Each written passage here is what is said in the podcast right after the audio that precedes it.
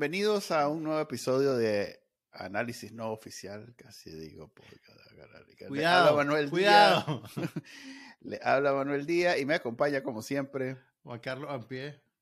Y el día de hoy les traemos una entrevista explosiva con Eduardo Enríquez. Explosiva de- y exclusiva. exclusiva porque solo yo No la verán en otro lo lugar. entrevistado. No, no. Pues YouTube, Facebook. Eh, bueno, le entrevistamos al editor de la prensa, Eduardo Enríquez, y nos comentó sobre dos temas que están en Nicaragua causando mucho, mucho de qué hablar, especialmente si eh, Domínguez está preso o no. El, el comisionado famoso de León, que por alguna razón se, se agarró a la pobre Radio Darío de, de encargo y le hizo, pues la hizo pasar por un martirio de varios años. eh, yo creo que acaba de terminar con que les cancelaron la licencia. Pero la radio ahí está, continúa, está en Facebook, está en YouTube. Y él dice en las malas lenguas que está preso en el chipote. Le preguntamos a Eduardo Enrique, él, él- él es una persona muy informada para- Y muy seria también. Hay que, y muy hay seria. que, sí. hay que aclarar que a diferencia de nosotros dos, él es una persona seria. Así que Sí. Pero se con la ríe entrevista. en la Se entrevista, ríe, así sí, que sí, lo va a ver.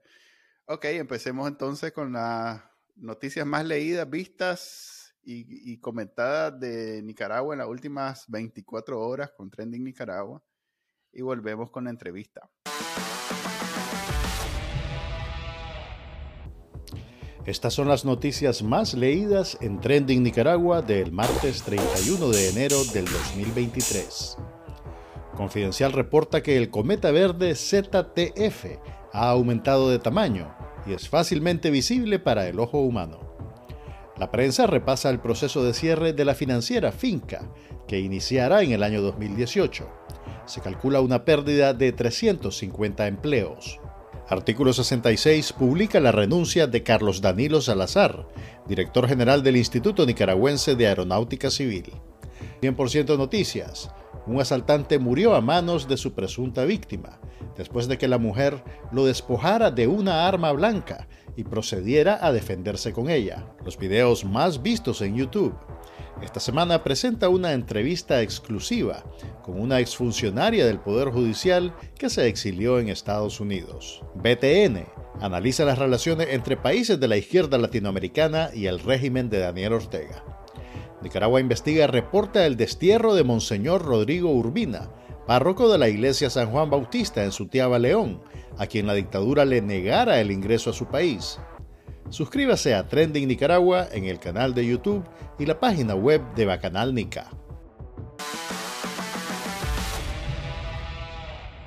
Buenas, bienvenidos entonces al segmento de la entrevista de análisis no oficial. El día de hoy tenemos a un destacado periodista, eh, editor de la prensa.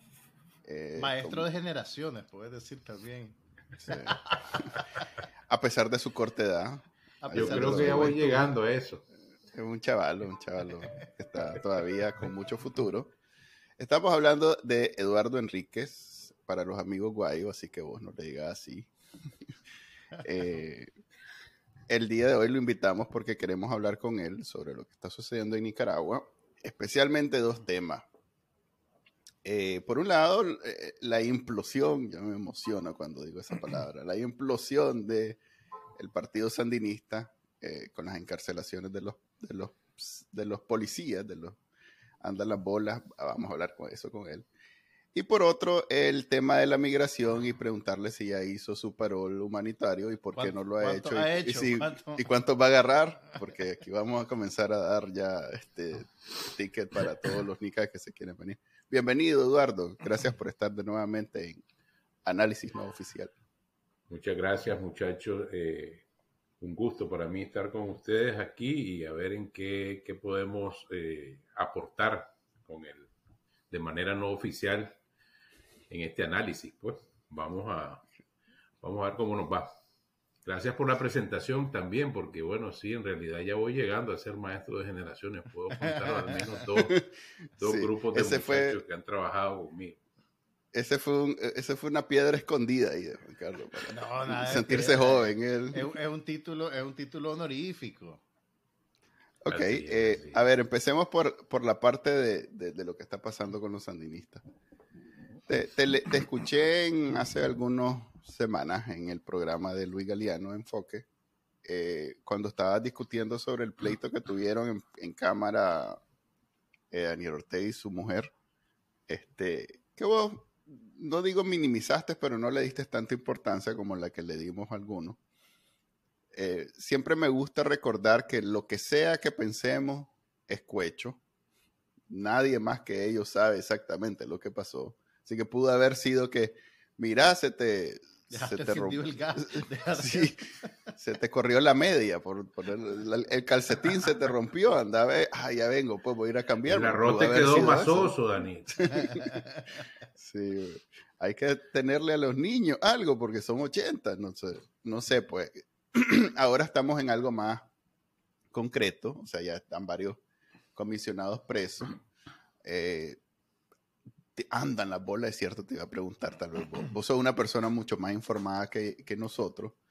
Eh, andan las bolas que al comisionado de León ya lo tienen en el chipote también. Eh, ¿Qué sabes de eso? Y luego tu opinión, pues. Mira, de nuevo, yo, yo, como lo dije hace un par de semanas, yo sigo siendo bastante escéptico en cuanto a, hablar de implosión. Eh, pueden haber problemas y, y, seguro van a haber, mira, y, a ver, ¿cómo ordeno esto? Para comenzar, en estos regímenes autoritarios, dictatoriales, el tema de las purgas no es nuevo. Se han hecho purgas desde, desde siempre, en tiempos de la Unión Soviética, inicios de la Unión Soviética. Stalin era famoso por eso. Y sí, sí, de repente venían y barrían con un grupo de gente. Y eso no quiso decir que, que, el régimen estuviera más cerca o más lejos de, de, caer. Es más, probablemente estaba hasta más consolidado. Así que yo no le pongo mucha ilusión. Eh, a ese, a ese tema, siempre van a haber problemas como en toda organización, más en una organización criminal como esta. ¿Y qué es lo que yo leo y veo? Me parece que puede, es tanta la corrupción, que acaba de salir ahí un informe de Transparencia Internacional, es tanta la corrupción que, bueno, todo el mundo quiere agarrar. Además, eso sí, puede ser que se haya elevado un poco el precio de estar al lado de la dictadura. Entonces, ¿qué dicen? esta gente que sostiene a los dictadores, hombre, me tengo que prepiar. Y empiezan a, decir, hombre, si, si, aquí la robadera es fuerte, si ya oí que fulano está robando, pero ese está robando, pues yo voy a ver cómo hago lo mío. Y empiezan a hacer cosas sin autorización, que este es el problema. O sea, no es que eh, la pareja quiera limpiar porque de pronto ellos quieren ser eh, inmaculados y, dejar de robar, sino que ahí adentro vos podés robar, pero tenés que tener la autorización, porque ellos no se pueden dar el lujo de que suceda, eh, de que todo el mundo ande ahí por la libre, pues viendo qué agarra y cómo agarra, porque tarde o temprano van a pisarle el callo a alguien y crear, y crear problemas de verdad.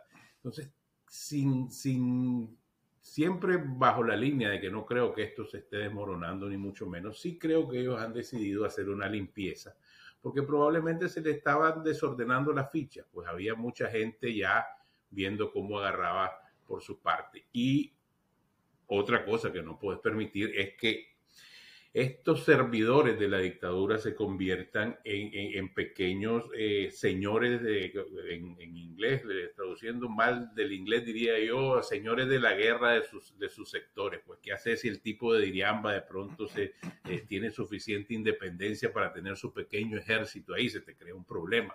Entonces, ellos tienen que mantener ese control. Pues. No sé si el caso de Domínguez, que me preguntaste directamente, te digo sinceramente, eh, estado preguntando, no tengo mayor información.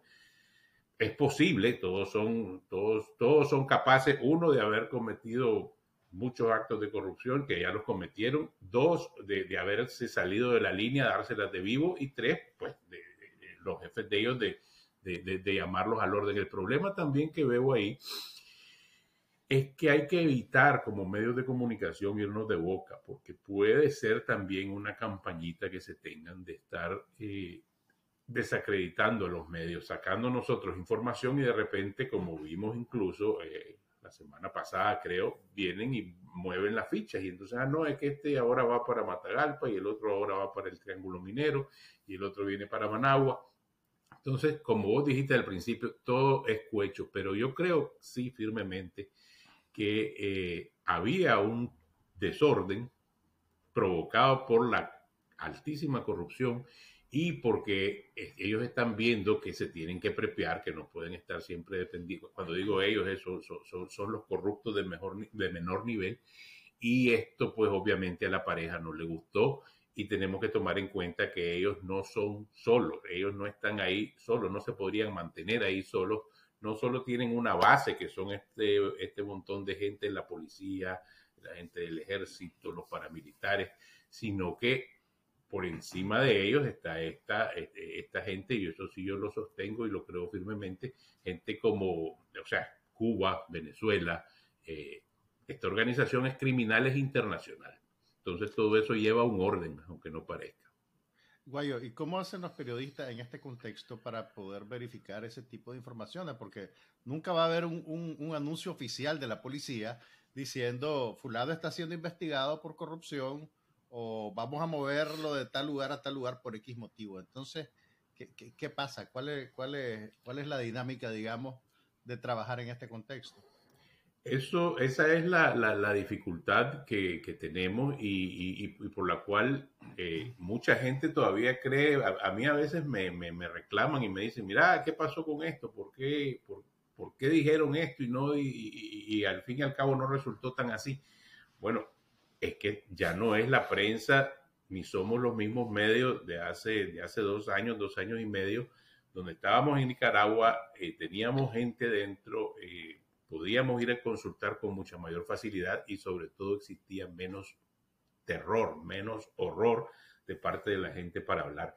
Entonces ahora eh, el proceso es mucho más lento, y es menos confiable. Siempre podés hablar con gente de cómo hacemos hablando con fuentes. Vemos qué es lo que está sucediendo, qué es lo que está publicando individuos eh, eh, o información que nos está llegando de fuentes con las que hemos trabajado y tratamos de corroborarlas. Pero sí es un proceso mucho más lento, mucho más tortuoso, porque lo que no queremos al fin y al cabo es estar teniendo que echarnos para atrás cada dos o tres días. Yo creo que eso nos causa mayor daño como medio de comunicación, estoy hablando ahora, a, la prensa le causa mayor daño estar teniendo que decir cada dos o tres días, esto no era así, a llegar a la noticia, qué sé yo, cinco o seis horas más tarde, pues que, que, otro medio que lo haya, que lo haya, que lo haya publicado, porque eh, ya lo hemos visto, pues hay gente, hay periodistas, hay medios que se van de boca y se pueden dar el lujo en algunos casos de simplemente, ok, se fueron de boca, no resultó así y no dijeron nada. La prensa no se puede dar ese lujo.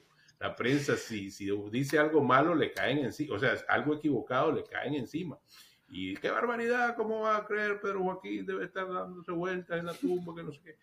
Y, entonces eh, es, es, una cuestión que, que tenemos que tener mucho cuidado para cuidar el nombre de la prensa. Por eso Manuel le puso no oficial al programa, porque cualquier cosa así, no oficial, no oficial. Te iba a decir, hombre, pues pásamelo a mí el cuecho, yo lo tiro, si era, era mentira, ya, ya no fuiste boy. No, y si citamos. Nosotros eso la credibilidad como que no le hacemos. Ajá, además, sí, tipo de Estados Unidos, como hace la derecha, que entre ellos mismos se citan y dice, eh, dicen que hay un, hay un láser de, que los judíos usan para no sé qué y no sé cuánto, y entonces yo lo leí en Fox News y el otro en Breitbart, en no sé dónde. Pero, fíjate que desgraciadamente el problema es serio y no es solo de, nuestra Nicaragua, pues está a nivel internacional y muchos han caído en eso.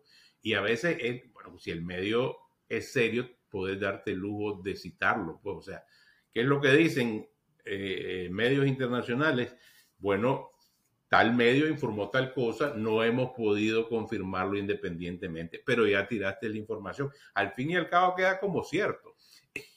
Pero en, este mare de, de, desinformación que existe, eh, eh, es bastante complicado eh, trabajar así, pues, y sobre todo que uno no se siente bien estar tirando información que no esté seguro que sea, que sea 100% cierta por mucho que uno quiera que sea cierto.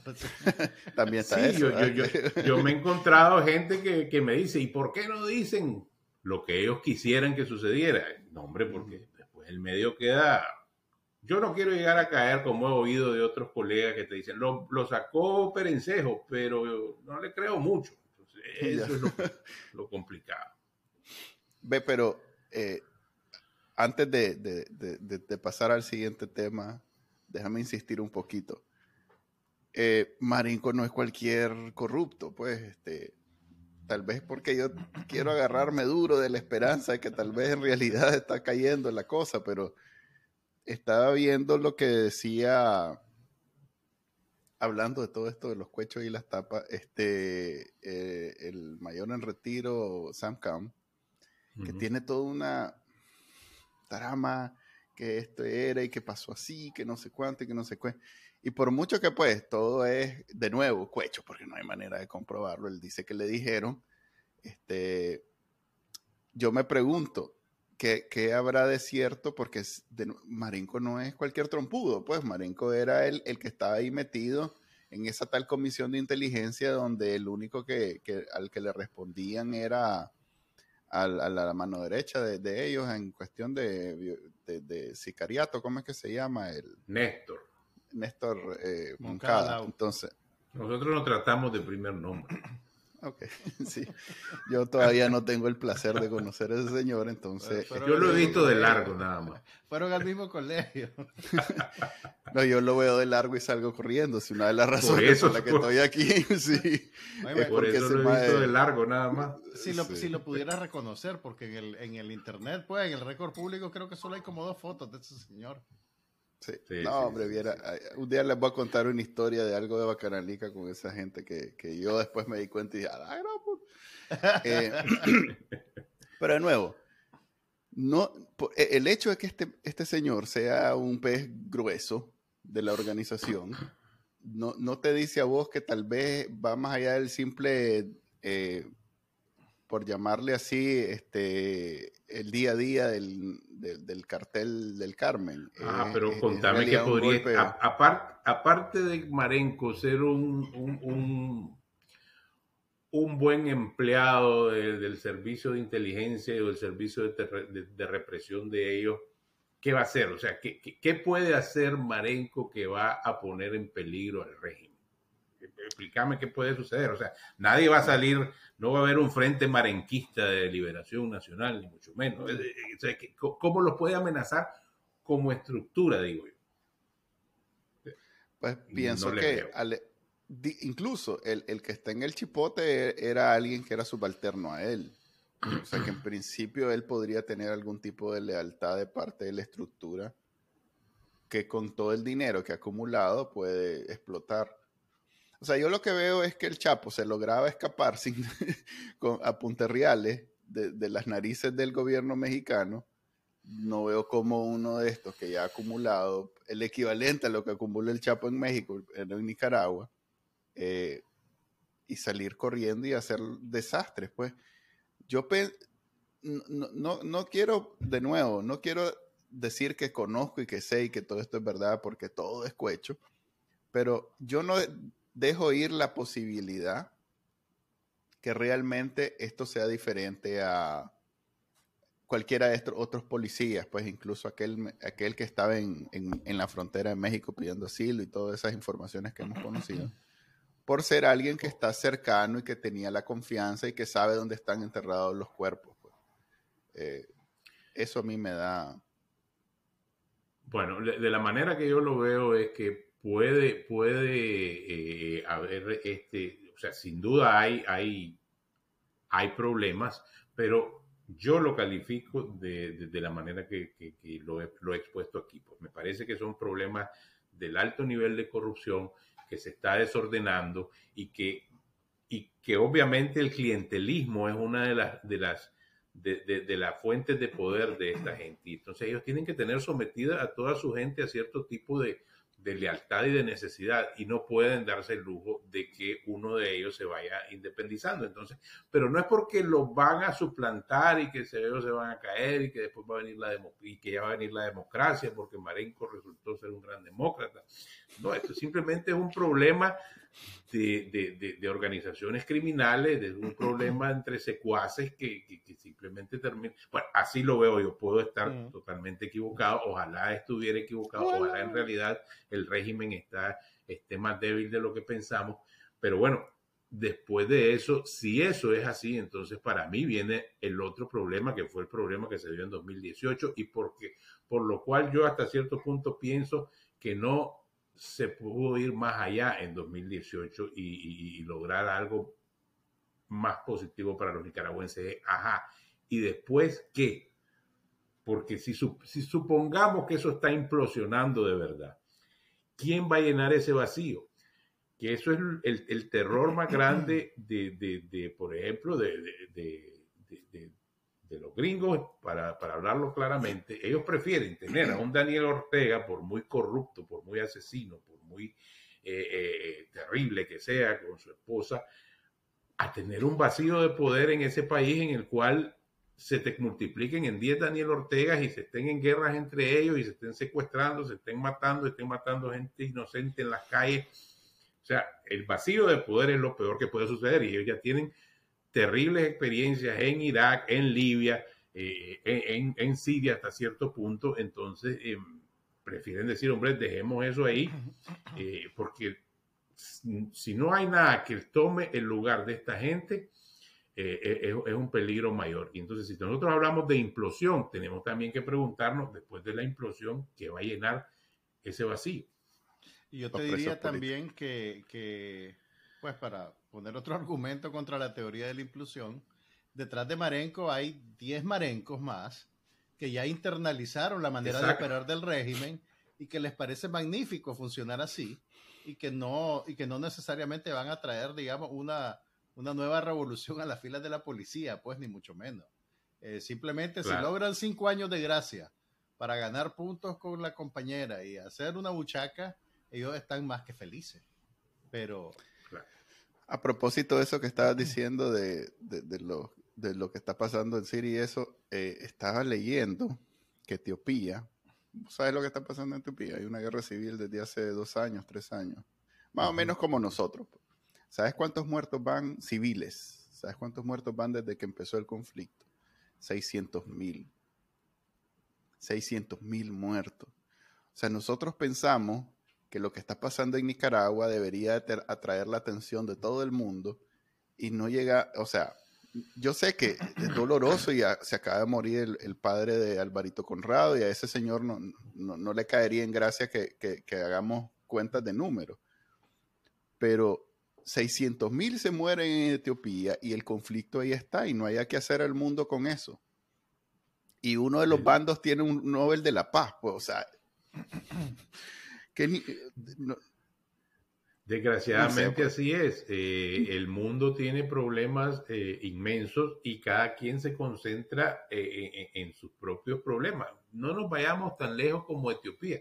Nosotros, digamos, el nicaragüense, ya no digamos ni promedio en, cuanto a nivel de, de, estar informado, un nicaragüense que tenga un nivel más o menos alto de información, sabe lo que está pasando en Perú en Perú también hay un desastre y, e igual nos no vale. Eh, como nicaragüenses no es que estemos preocupados y el resto del mundo igual. O sea que eh, eh, es una tragedia ver cómo las sociedades se vuelven estados o sociedades fracasadas y no hay manera de, de resolver estos problemas. El problema más grande que yo veo es que vas eh, es contagioso esto, entonces se te va pasando de sociedad en sociedad, porque por ejemplo en Latinoamérica, como en la mayoría de los países, nunca resolvimos bien, a excepción de tres o cuatro, eh, el problema de la desigualdad y de la pobreza, entonces la canción de la pobreza le suena bien a mucha gente y entonces vienen y se van contagiando las sociedades y se, va haciendo un relajo. Otra cosa en la que yo insisto es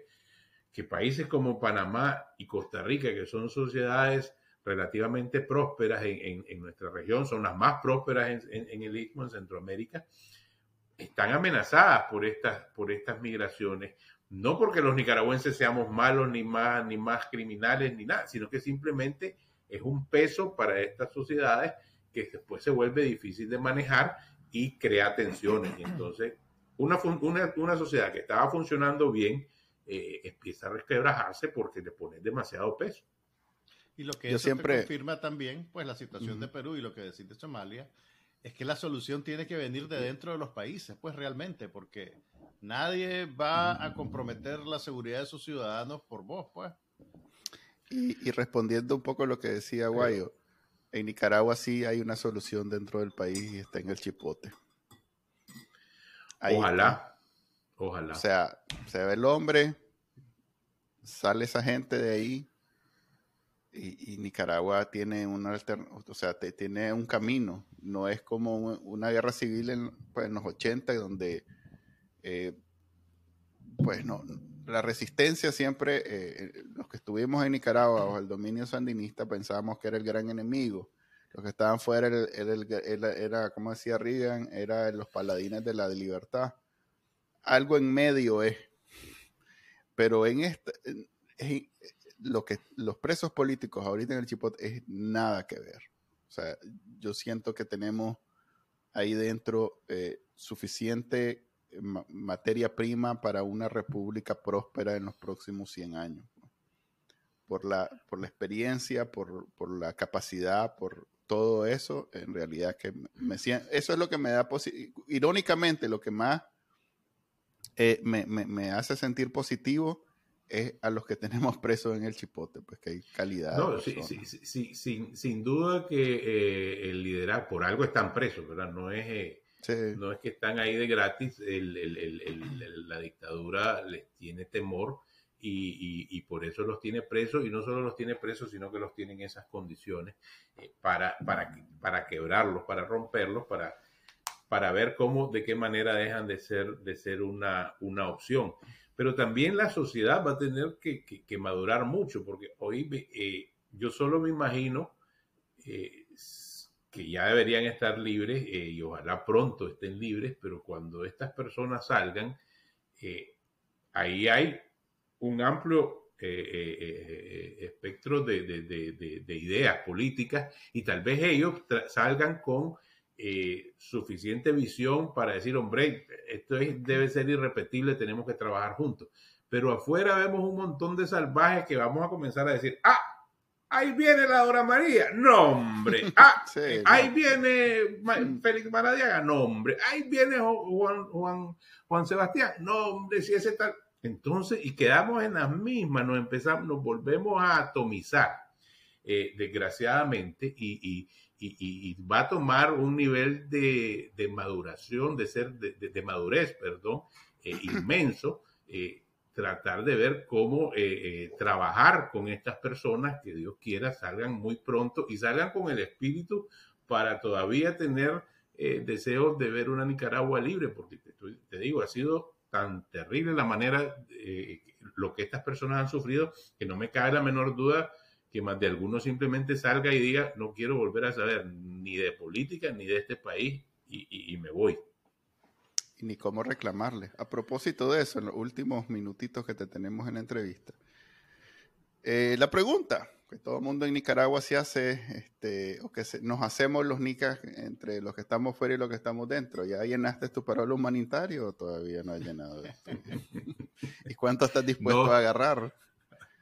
No, pero fíjate que eh, eh, me, gusta, me gusta el tema porque a ver, no quiero sonar insensible ni, ni grosero, pero yo veo este tema de la, de, la migración muy cercano a la solución del problema de Nicaragua. Yo veo el parol humanitario como una solución de los Estados Unidos para la migración. ¿Qué es lo que quiero decir con esto? Una solución para esa, no sé si va a funcionar o no, solo estoy diciendo lo que ellos piensan que va a funcionar, para esa ola de personas que salen del país, de estos países, buscando la vida, buscando cómo, cómo vivir, porque ya en, sus países hacer la vida no es opción. Pero eso en nada, es más, más bien beneficia a las dictaduras que han provocado eh, esta, eh, eh, esta, esta avalancha. Porque a medida que van saliendo los que, son, los que están inconformes, los que no quieren, tienen trabajo, los, que, los que ya no pueden vivir en Nicaragua porque no pueden ganarse la vida ahí. Entonces llegan a Estados Unidos y empiezan a, mandar dinero eh, de regreso y entonces la dictadura eh, se viene beneficiando. Yo quisiera, de alguna manera, que, existiera un plan no para, no para eh, eh, resolver los síntomas, sino que para resolver el origen de la enfermedad. De Venezuela casi prácticamente no había migrantes antes de que llegaran esos salvajes. De Cuba no, no, no nos acordamos, ni siquiera habíamos salido antes de que tuviera, nacido antes de que hubiera dictadura. Pero era al revés, era al revés. Los cubanos recibían a todos los gringos que llegaban a, a bacanalear a, y españoles y toda la cuestión. Entonces, el cuento es, lo que, lo que estoy tratando de decir en estos últimos minutos es, yo quisiera que se encontrara una solución para la raíz del problema.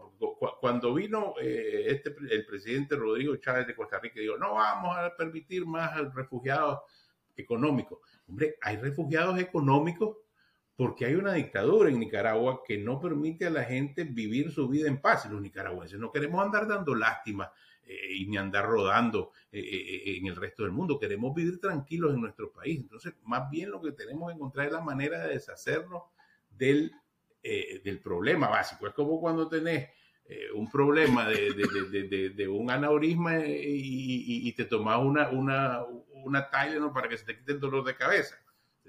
No sé si te lo quitará, pero imagina, bueno, tal vez te lo quite, pero ahí viene el problema y te va a reventar tarde o temprano. Pero ahí en esa analogía te lo pongo de esta manera, te den un aneurisma, te vas al vecino y el vecino no te va a operar, ni va a ir a buscar a ambulancia y nada, tómate la pastilla. a, menos, a, menos, a menos, a menos que de alguna manera, por ejemplo, eh, ese problema que estamos, del que estamos hablando sea un problema para ellos y se le pueda, y y se le pueda demostrar que debe ayudarte a resolver ese problema. entonces te, planteo... Que está, la, solución entonces. Ahí, es donde te planteo... Es correcto, el paro humanitario, ahí es donde te lo planteo. La estrategia de todo vecino es, en vez de ayudarte a resolver tu problema, es cómo esto no se convierte en mi problema. Buscar la manera de cómo no me afecte tanto a mí y a los míos. Entonces, el paro humanitario, si bien beneficia a muchos nicaragüenses porque, pues, digamos que a unos sí, a otros no, pero a los que sí beneficia, los beneficia bastante porque primero les permite entrar sin visa y segundo les permite trabajar por dos años y vivir y hacer cosas. Hay otro montón que no tiene acceso ni a visa ni a esto ni a lo otro que, pues, y ahí eh, salió perjudicado. Pero ellos tienen la llave para que esto, primero, no seguir así, jugándole, buscando cómo derrocar a Daniel Ortega, que ni les corresponde, ni, tienen la manera, ni tienen el tiempo, ni la atención, ni el dinero, ni nada para hacerlo. Y segundo, eh, les afecta menos que con lo que estaba pasando en la frontera hasta hace un mes, que era para ellos un problema político bien fuerte, porque los republicanos de ahí se agarran y, puede volver hasta ganar Donald Trump si, si, si, siguen saliendo esas imágenes de los mares de gente que llegan a la frontera. Entonces todo el mundo anda buscando eso, todo país, por muy hermano, aliado y lo que sea, lo que anda buscando es cómo este problema de estos majes, si bien a pesar, pobrecitos, y, y los quisiera ayudar, pero cómo no se convierte en mi problema. Y suele ser la oposición de los países como en Argentina y Brasil, en donde la oposición boom, boom, pasa bombardeando al, gobierno actual diciendo vos sos aliado de Ortega, vos sos aliado de Ortega, ese este Ortega y no sé qué, pero una vez hay cambio, pues de nuevo, hay que velar por los intereses de tu país, que todos tienen problemas y no vamos a estar resolviendo los problemas de alguien más. No, pues sí, definitivamente que, que, es muy complejo, pero yo creo que eh, es diferente ser eh, Argentina, otro mundo, aunque nos meten en el mismo bolsón. Nosotros hablamos de Latinoamérica, pero en Latinoamérica no hay nada más dispar que, por ejemplo, Nicaragua y Argentina, pues que tenemos en común. No, tenemos prácticamente, pero entonces obviamente somos más cercanos, somos más cercanos a, a, a, otro, a otros países, por eso hay que irlo eh, trabajando. Pero sí hay intereses. al fin y al cabo hay que encontrar qué es lo que te interesa de cada quien. Argentina políticamente a Ortega no le conviene porque Ortega es aliado de Irán.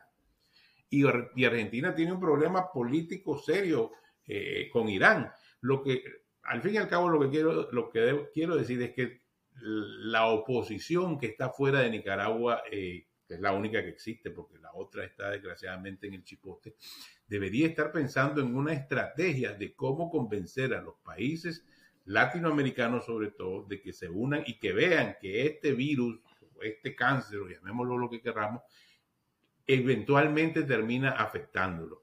Y de esa manera eh, eh, tener, tomar estrategias claras de que debiliten al régimen y que las personas que son pilares que soportan este régimen se den cuenta que es más caro seguir apoyando a Daniel Ortega que dejar de apoyarlo. O sea que, por ejemplo, yo digo, el ejército deberíamos de hacer una estrategia para demostrarle a los oficiales del ejército que apoyar a Daniel Ortega les resulta más caro que salir de él. El ejército es una institución fuerte que va a seguir en Nicaragua una vez que se vaya Ortega, pero va a seguir, va a salir maltrecha siendo eh, los guardianes de la dinastía como la Guardia Nacional y, en algún momento desaparecer o va a ser una institución en la que va a poder seguir sobreviviendo y toda esa gente va a poder, eh, va, va, a poder sobre, que tienen muchísimos intereses dentro y fuera y fuera de Nicaragua. Entonces, esa es la manera. Hay que identificar los pilares, los pilares que sostienen esta dictadura y de alguna manera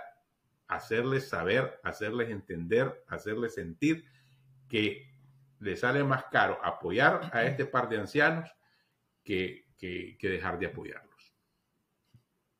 Por ahí me iría yo. ok. Em, Sencillo.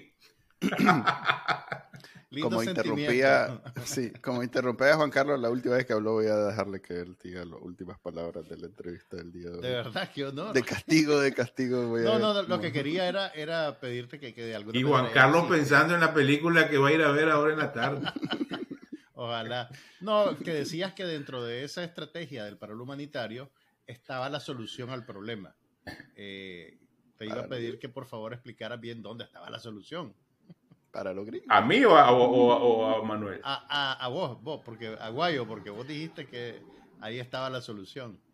No, el paro humanitario, yo lo que digo es que es una solución para el problema gringo de Estados y para el problema ah, y para el problema y para el problema personal de muchísima gente que simplemente en Nicaragua ha perdido su trabajo, no tiene cómo mantener a su familia y se estaba tomando el riesgo de, de hacer esa travesía en el cual estaban muriendo un montón de nicaragüenses.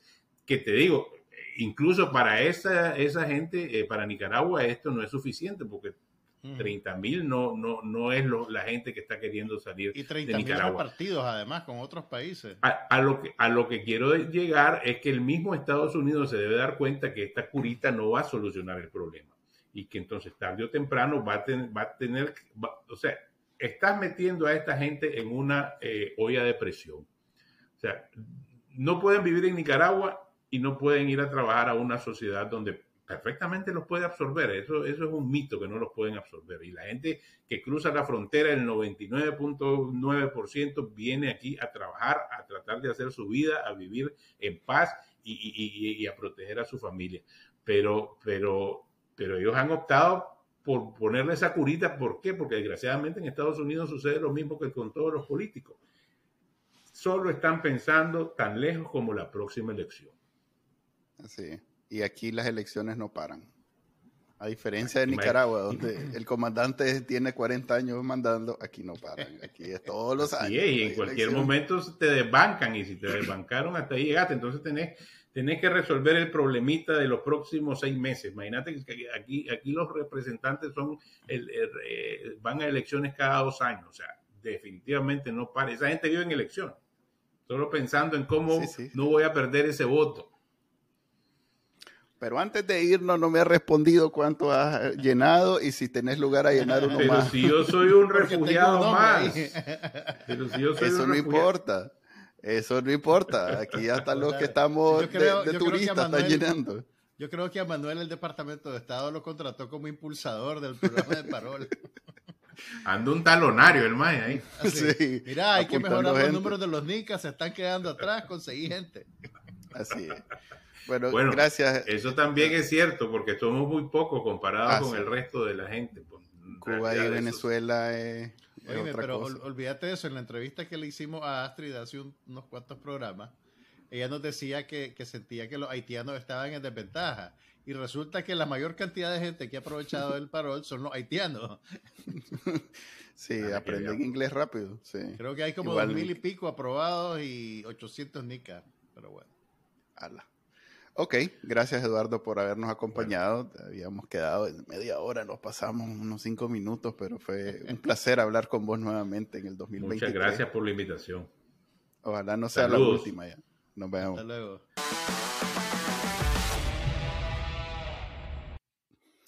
Bueno, ahora en el, en, en el segmento del IPW vamos a hablar sobre los huevos. Los huevos, o sea, la... En, ah, no, vamos a hablar sobre los huevos. ¡Ay! Puchica. Perdón, análisis no oficial, vamos a hablar sobre los huevos. No soy una persona seria. vos. Sí, porque em, Nicaragua y Estados Unidos están hermanados por una crisis de huevos. Así es. Básicamente, en los dos países está extremadamente caro la cajilla de huevo, por razones completamente diferentes, la verdad. Porque en Nicaragua la razón es que la gente aparentemente está comprando, eh, hay mucha demanda de... de- de- de- Tiene que ver con la, la oferta y la demanda. ¿Estás Aquí claro tiene lo que, que está ver... pasando, Manuel? Creo Hombre, que no. Espérate, no. en la prensa el ver, a ver, artículo, lo que pasa es que ustedes no lo leen, yo lo ver, leí, yo lo en entendí. Estados pero- Unidos, en Estados Unidos hay, hay un problema de inflación, pero también hubo una epidemia de gripe aviar que comprometió los inventarios de carne de pollo y huevos. Así que creo que tenemos precios peores o mejores que los nicas. Mira, aquí está, estábamos sacando cuenta porque obviamente Juan Carlos y yo compramos una- unos tipos diferentes de huevos. Él, él se va por el orgánico, No, no, no, empacado en... No, a ver. eh, primero en Whole Foods, porque ahí No, en no, Whole no, no, Foods no se me ocurre. es- En Whole Foods te, co- te- te co- te cobran un año de vida solo por entrar. Pero sí fui a otro supermercado, pues que un supermercado vos sabés cómo- bonito. A Publix. No, no, no, no. Fui a un Trader Joe's. Que es A como- ver, es ¿y un qué supermercado hablando? hippie, pero es más barato que el Whole Foods. Trader sí, Joe's sí, es más sí. barato que Whole Foods. Es Y el hermano, entonces- hermano, el hermano, el, her- el hermano fufurufo del Aldi. ¿Has ido al Aldi? Sí, claro que sí. El Aldi, Al Aldi también, es el que el voy Aldi yo. también está en mi radar. A ver, quiero que sepas que yo voy a todos los supermercados que puedo realmente. Ok. Afortunadamente todavía me quedan cuatro huevos de la cajilla de la semana pasada. así que no tenía pues, que contemplado, no contemplado. tenía que- lo estoy racionando, ¿verdad? Entonces no tenía que comprar hoy la cajilla de huevos, pero vi que estaba a 5 dólares la docena de huevos. Ujú. Pero son huevos, ¿verdad? Que te los empacan en cartoncito reciclable y que son de gallinita, de gallinita, de gallinita libre, pues que tiene un corralito para medio caminar, pues. Y es feliz y, Y es lee feliz, pues, poesía y y, tiene mejor y calidad todo. de vida. Sí, sí. No, Ahora, yo- ahora, Manuel, en, en cambio, compra huevos que los pone una gallinita robot clonada. Entonces, la pobre gallina. No puede ni respirar de tanta gallina alrededor. So- a es veces un- sale con dos cabezas, a veces con una. es una gallina que exprime a la oveja Dolly. sí. Pasa todo el día la pobre botando huevos. De esos son los que compro yo. ¿Y cuál Y vale es el lo- precio del huevo robot que compramos? 5.70 vale, pero los 18, porque yo compro 18. Ah, y pues ahí sí si cada sentada. Sí, claro. Cada sentada son como 5 o 6 huevos. Y Entonces, vienen empacados, y vienen empacados en un, en un chunche de plástico Ah, sí. que va a durar un siglo. no sé. por plan, a completamente. prueba de reciclaje. prueba- Ah, sí. Y además se cae la bolsa y no les pasa nada, porque es puro Maje, por pero-. Pero en ese pueblo que vivimos en Texas, ahí debe haber gente con gallineros. No puedes ir a comprarlo como a un Sí, no, yo tengo un cono- y esa onda. Yo conozco y hay gente que, que, que tiene cerca, pero anda a ver cuánto vale cada huevo. Lo venden como Mm. delicatessen. O sea, te dicen, Claro, porque mira, acaba de gallinita poner feliz. Es de Sí. gallinita feliz. gallinita que come Viene trigo importado y no sé Viene- qué. Sí, mira, Viene te, calientito todavía. te avisa la madre, mira, acaba de poner, no van a querer. Y yo, no. Yo, con mi cajita por plato y tu y Y vos, con tu, y vos con, con tu franken huevo. Con tu franken- Así es. Son, si le haces una auditoría genética de cuánto huevo, cuánto orgánico hay ahí, hay cero. Sí, sí. Yo estoy claro, eh, cero hay ahí. Es más, Bueno, todavía tienen que poner el disclaimer. Es probable que sí o no aquí haya material genético de una gallina. Puede ser que no, puede ser que sí, a la suerte. Pero bueno, la, la, próxima semana vamos a hacer un especial sobre el precio del queso en Estados Unidos para que, para que vean que también aquí sufrimos.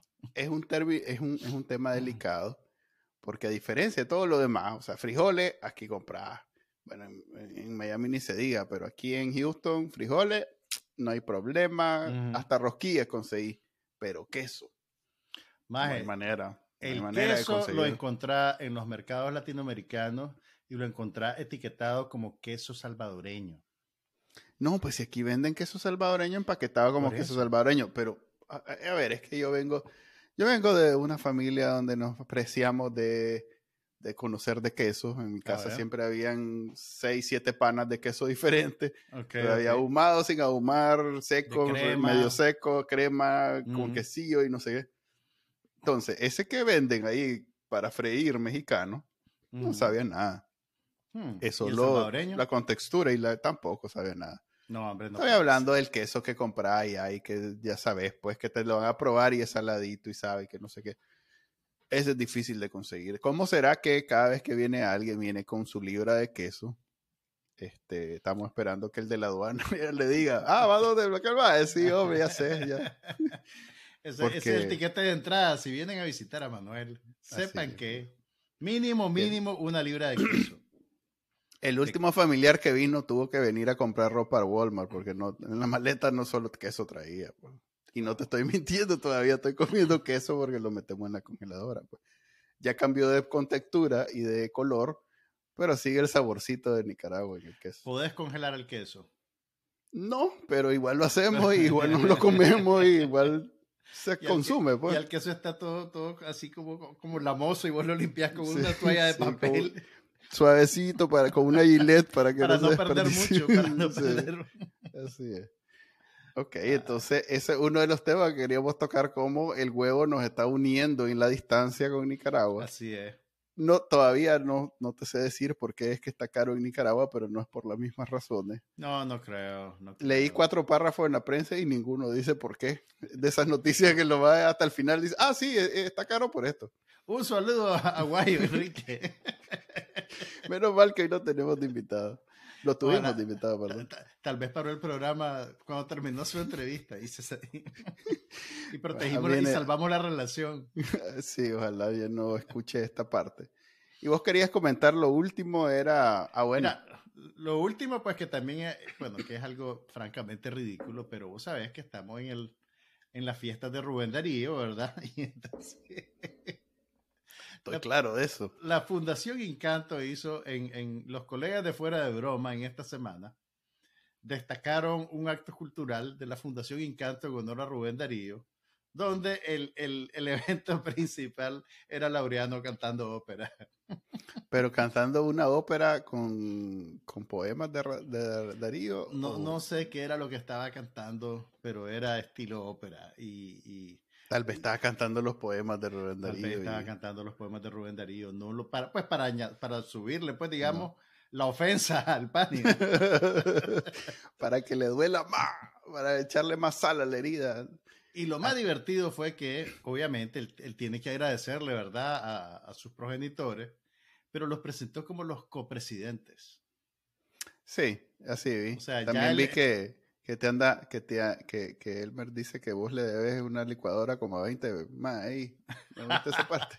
no, realmente, realmente las licuadoras la, daba la Secretaría del Frente. Entonces tienen que ir a la Secretaría a reclamar su licuadora. Por eso es que sale la, por eso es que la Camila era la encargada de entregarla. entregar la licuadora. Ok, pero vayan y ahí me cuentan qué les dicen. Ok, dice, eh, te están capeando el bulto, te están volando la, la deuda. Pero bueno, dice que es como la versión solidaria, revolucionaria, ya que no hay Festival de la Poesía en Granada. Ahora este maje, eh, papi y mami, agradece a papi y mami, pues a los copresidentes, lo cual me imagino que debe ser obligatorio en esa casa, si no, la mamá te castiga.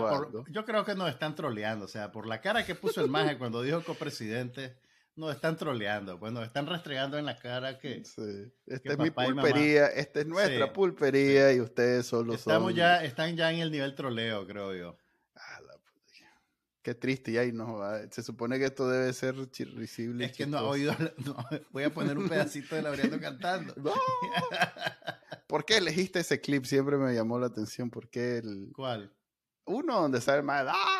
Pues, es que yo no soy conocedor de ópera, entonces no logro identificar que si es muy malo o es, o es ¿Qué es lo malo de ese clip que es diferente a los normales? Mira, yo escogí ese clip, era e, ese clip, si, si, si no me equivoco al, al, clip que está haciendo alusión, es a una presentación que hizo en la UNI, en la UNI, en la Universidad Nacional de Ingeniería, donde cantó Nessun Dorma.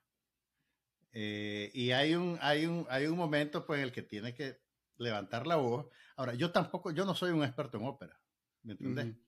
Pero yo, pero yo creo que si uno pone atención, te das cuenta cuando la voz da y no, da, la talla, no da la talla. Eso sí logro apreciar. Pues, yo, tengo un amigo que realmente sabe de ópera y que se ha entrenado como cantante de ópera. Y él me decía que el problema que tiene Laureano es que él siempre quiere cantar papeles que no son adecuados para su voz. Él dice, Laureano no es que tenga mala voz y sí ha tenido entrenamiento, ¿me entendés? Y sí puede cantar. El problema es que el maje insiste en papeles que no son para el registro de voz que él tiene. Okay. Eso es como que el maje eh, quiere hacer película y siempre ser el protagonista a pesar de que el chaparro... Sí, no, sí, no, pues feo, en, el cine, en el cine puede hacer cosas. Lo que pasa es que la ópera, el cantar, tiene una dimensión física que, que, que, te establece el límite. Y eso no es necesariamente malo, pues, ¿me entendés? Si vos pues, pero si digamos, si, si vos sos eh, no sé, feo y no sé qué, no puede ser el príncipe que va en el caballo blanco a que rescatar a la princesa, pues, y él va y quiere ser a huevo, pues, que papi y mami financian entonces, esto. Entonces, e, él se pone en una posición, digamos, que, que, que, que, lo sabotea, él se sabotea a sí mismo, ¿verdad? Porque él quiere cantar siendo papeles que no puede cantar terminó siendo una crítica muy técnica y una recomendación constructiva al hombre de que deje de ser. Pero compañero Laureano, examínese.